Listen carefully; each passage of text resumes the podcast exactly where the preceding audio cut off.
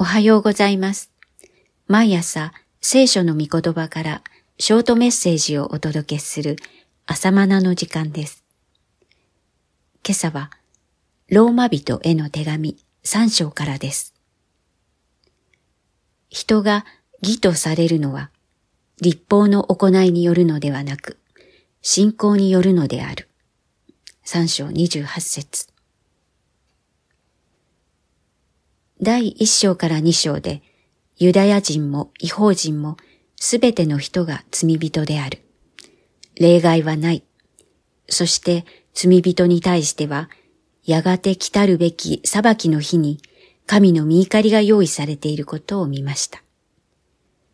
この見怒りから逃れることができる者は一人もいません。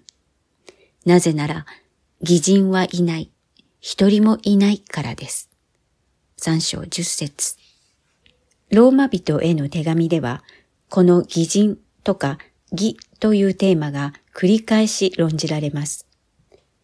では、義とは何でしょうか？大雑把な言い方ですが、神が満足なさる水準のことです。ユダヤ人はこの水準に到達しようと立法を厳格に行ってきました。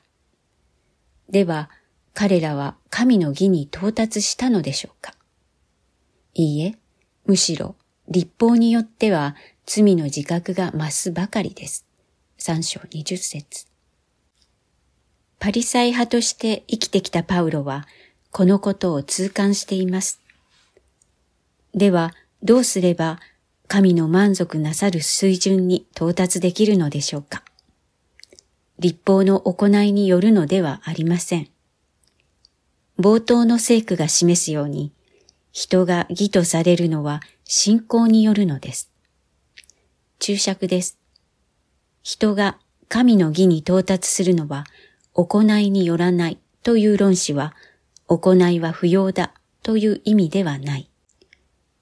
ローマ書13から15章では、行いの大切さが語られている。注釈を終わります。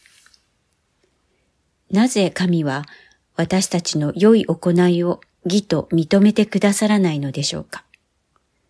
世の中にはとても親切な人もいれば貧困法制な人もいます。とても素晴らしいではありませんか？それは高級な器にお仏を持って神に差し出すようなものだからです。有田焼の最高級の器でも中に盛られているものがお仏であれば神を満足させることなど到底できません。最高の行いという器に罪人を持って神に差し出すことができるでしょうかそれで神が満足なさると思うなら何という傲慢でしょう。では、慈愛に富んだ神は満足なさる水準を下げてくださるのかそれはできません。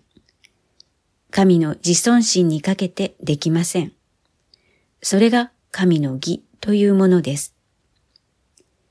神の聖なる自尊心にかけて、神は最高の水準を要求されます。だからイエス様は、私が来たのは立法を廃止するために来たのではない。立法を完成するために来たのだと言われました。マタイ5章17節神は旧約の時代には罪に厳しくて、新約では甘くしておられるのかいいえ、むしろ逆です。旧約の時代は見逃しておられました。三章25節しかし、新約では人間の罪をみじんたりとも見逃さないで、それを十字架の血で完全に清められたのです。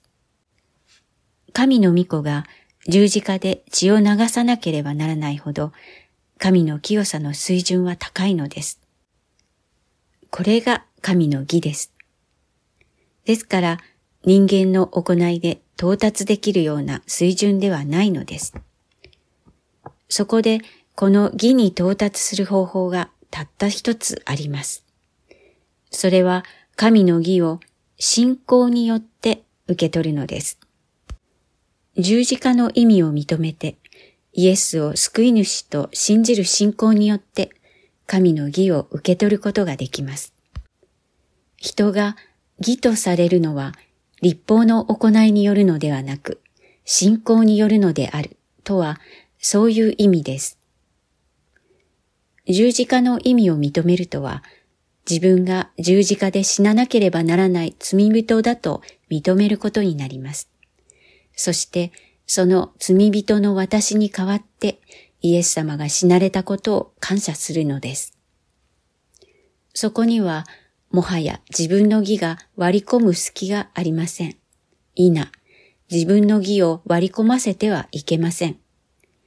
自分にこんな良い点があるので、神は私を義としてくださったというのが自分の義を割り込ませるという意味です。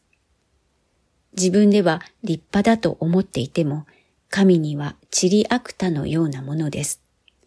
なのに自分の義を誇り始めると、優越感と劣等感のシーソーゲームが始まります。比較と競争のデッドヒートが始まります。その悪循環から抜け出して、神の義を受け取るべきです。自分には何も誇るものがありません。それで良いのです。信仰という方法で神の義を受け取るのは人が誰も誇らないためなのですから。信仰によって義と認められたことを感謝します。以上です。ではまた明日。